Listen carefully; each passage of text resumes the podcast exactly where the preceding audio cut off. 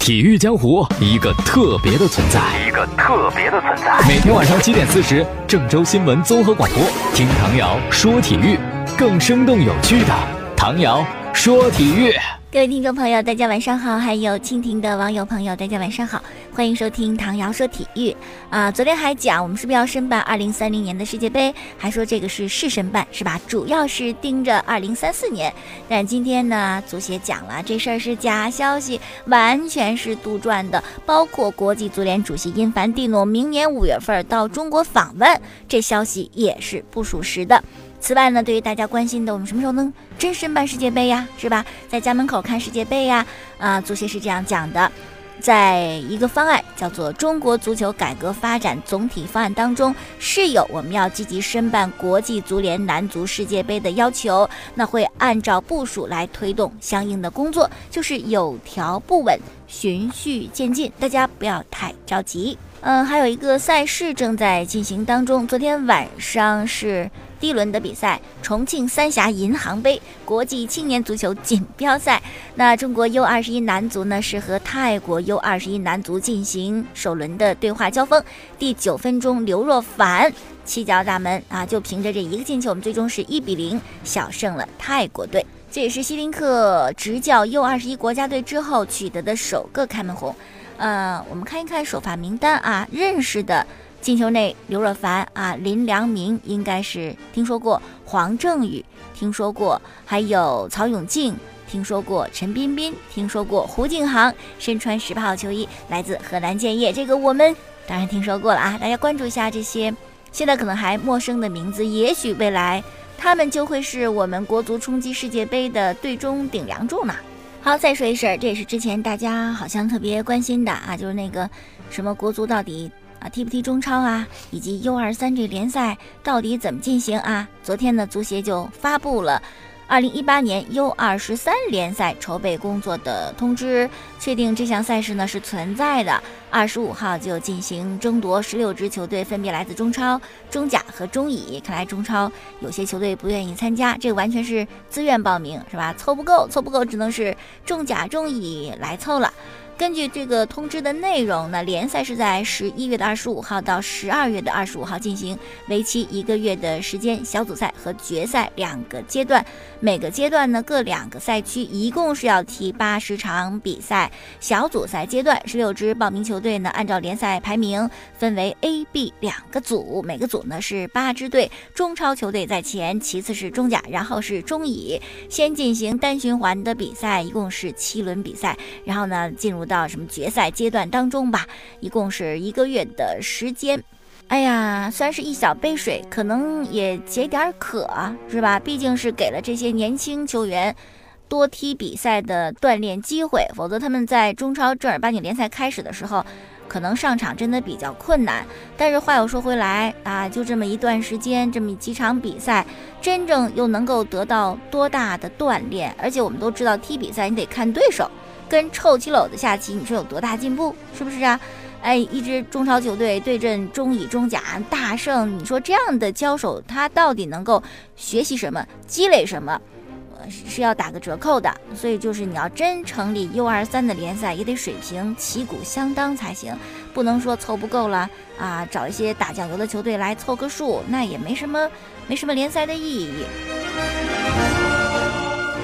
哎呦，再说一个事儿，这个我昨天看到消息以后就特别的唏嘘感慨呀，怎么弄的呀？是不是这禁赛十场啊？下赛季可怎么整啊？你带着队长秀标呢，这缺一主心骨，而且呢，一个赛季也就三十场比赛，缺席了整整三分之一，后悔吧？是不是有点懊恼啊？说到的是建业队的队长顾操，我们在上赛季最后一场比赛对阵苏宁的客场比赛当中。那个比赛呢，踢的双方火药味儿其实有点浓，而且那个场上的裁判呢，也不是特别好的控制了比赛，导致可能双方球员都有一些怒火和怨气。然后顾超有一个踩踏对方球员埃德尔的一个动作，但埃德尔呢被踩以后呢，也是匍匐在地上时也有一个报复性的动作。那裁判呢是给顾操。呀，黄一红出了红牌之后呢，罚出场。但顾操明显的不服气，认为这个动作你只看到了我，他的动作你看到了吗？最终的处罚结果停赛十场，罚款人民币七万元，处罚非常的严重啊。这联赛还没开始呢，我们就事先知道了，是吧？建议这后防线呢有点悬，有点够呛。那是留下前任队长戈麦斯，还是内援再引进一个比较好的中卫？反正顾操给自个和球队挖一特别大的坑。我有时候也能理解啊，场上的火药味比较浓啊，特别你可能心里面很多的怨气，任何人都难以避免。强如齐达内，对不对啊？很多球迷就觉得他简直太完美了。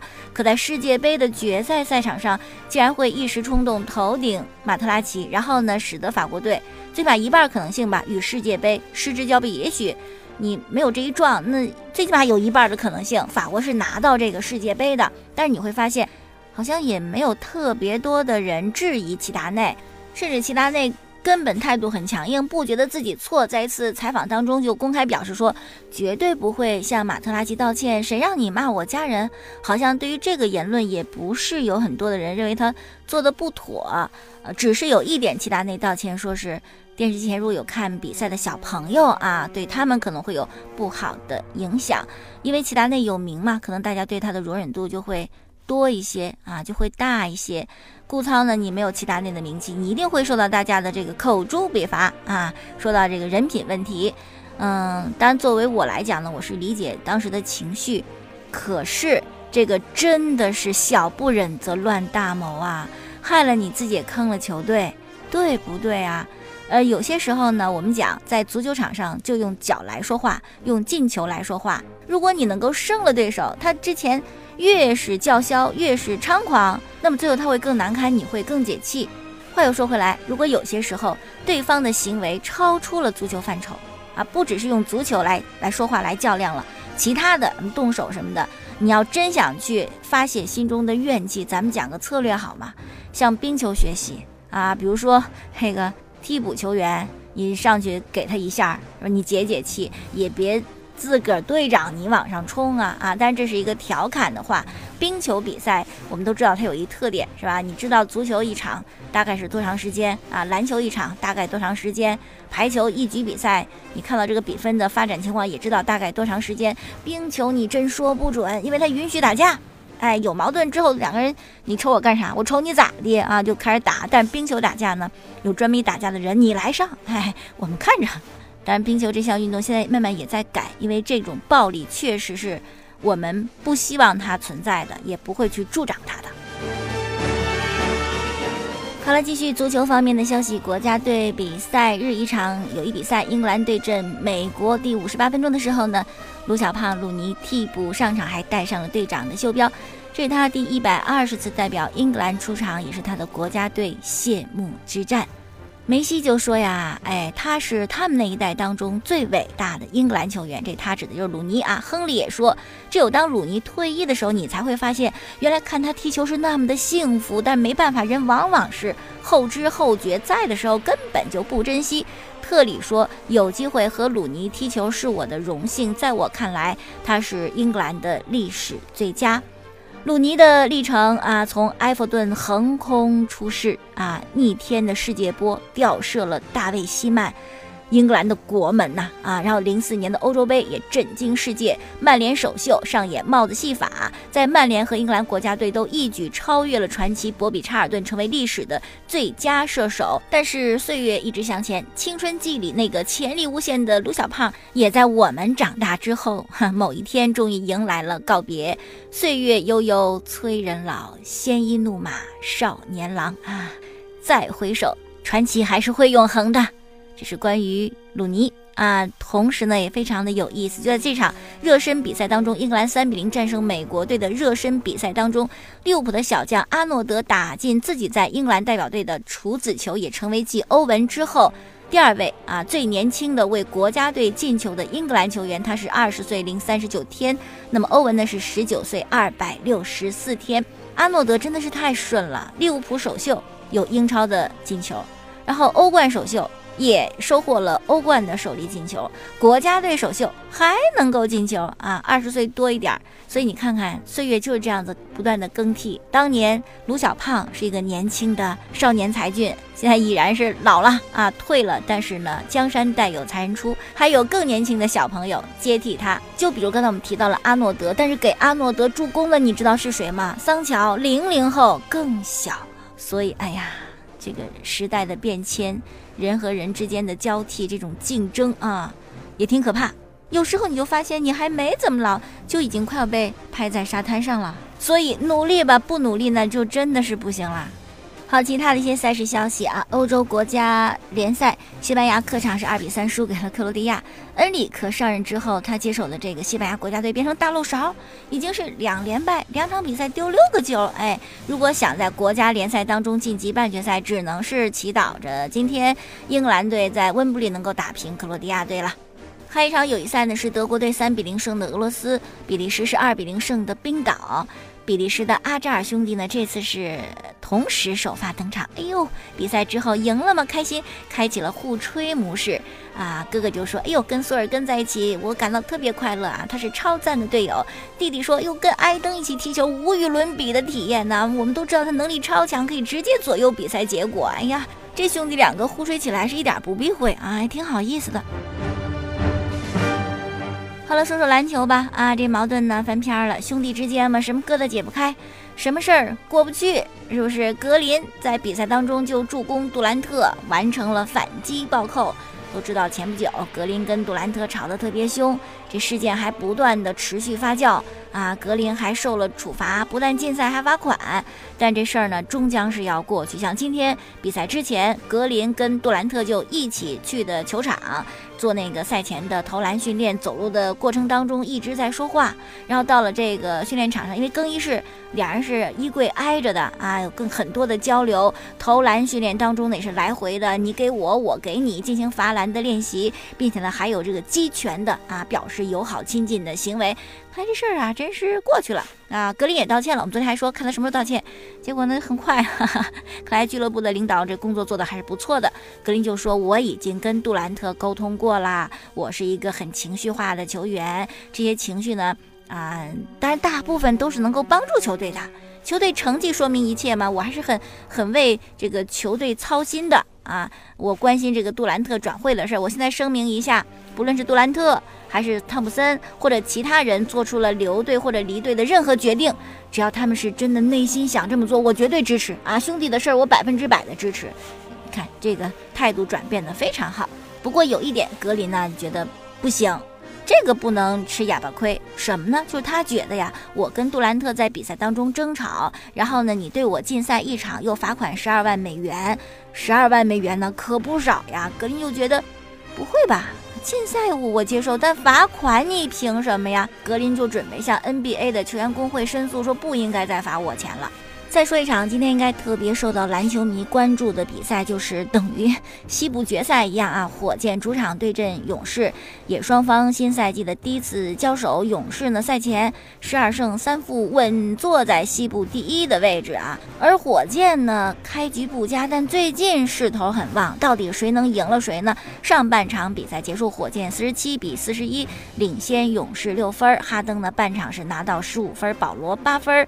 呃，勇士队的杜兰特。特十三分，一哥三分，汤普森六分，格林两个篮板，五个助攻，也是解禁之后呢首次复出。那么最终的比赛又可能是很多篮球迷没想到的西部类似决赛一般的比赛，一边倒啊！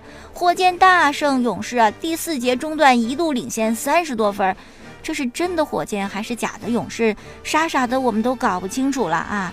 这场比赛呢，火箭好像真的是感觉一切都重新回来了。难道真的就得让安东尼背锅？是吧？你看你不上场，火箭啥样？你在场上，火箭什么样啊？你不走，谁走？好了，其实也没有什么悬念。今天火箭队的总经理莫雷就公开的发布声明说，球队决定跟卡梅隆·安东尼分道扬镳了。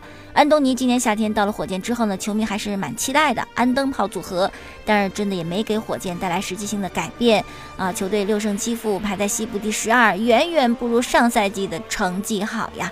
可是安东尼他真的也应该算是一个不错的球星，有特别特别好的这个曾经的经历啊，有句话叫做“出道即巅峰”，一出来哇就到一个最佳水准。这个在 NBA 一直流传着这句话，历史上有很多球员配得上这句话，比如说乔丹、奥尼尔、邓肯。詹姆斯啊，真的是出道就达到巅峰状态，而且呢，零三那一代除了詹姆斯之外，安东尼也可以说是出道即巅峰。他大一的时候，新生身份。带领雪城大学拿到了 NCAA 的冠军，进入联盟的第一个赛季表现非常出色，跟詹姆斯并称为绝代双骄，而且是 NBA 的 Live 2005的封面人物，非常的有名气。第三个赛季确立了 NBA 顶级得分手的角色，而且不只是新秀赛季和前三年进入联盟的前十四个赛季，安东尼都非常非常的优秀，场均得分都在二十分以上。但是有一个很奇怪的点，就是他的数据很漂。亮，可是就得不到大家的认可。在掘金时期啊，号称掘金双枪，可是不能够带领球队在季后赛走得更远。到了尼克斯，更被称为毒瘤伪巨星。尼克斯呢，不惜亏本把你送走啊，然后就颠沛流离，总是不能够到一个合适的球队啊，证明自己，反而最终非常无奈的自己宣布一份二百四十万的底薪去加盟火箭。但是依然还被人给抛弃了，还不能够成功。安东尼有一项记录是别人没有能够完成的，属于他的就是他之前十五年的职业生涯当中，一共出战了一千零五十四场常规赛，场场首发，也就是说呢一千多场是没有打过替补的，这是唯一的一个。这项记录，乔丹、科比、詹姆斯、奥尼尔、邓肯都没有完成过，都当过替补，但是唯有安东尼没有。当然也跟他说过一句话有关系，就是我不愿意当替补哈，有关系。哎呀，昨天呢，零三一代的状元詹姆斯得分超过了大师张伯伦，而一天之后的安东尼同为零三一代的优秀人物，当时他是第三名啊，被选中的，却和火箭分道扬镳。两个人刚出道的时候一时余亮，不分伯仲啊，是好朋友，也是好对手，但如今地位截然不同啊。詹姆斯的湖人之路也许不会一片坦途，但是他毕竟证明自己啊，谁敢小瞧或者是轻视詹姆斯？而安东尼呢？他到底下一站会是哪里？会是热火吗？或者是像麦迪在节目当中说的，你干脆退了吧？啊，甚至还有人猜测的，你到 CBA 吧。安东尼的职业生涯末期真的像极了晚年的艾弗森，当年不可一世的掘金双枪，如今满是唏嘘。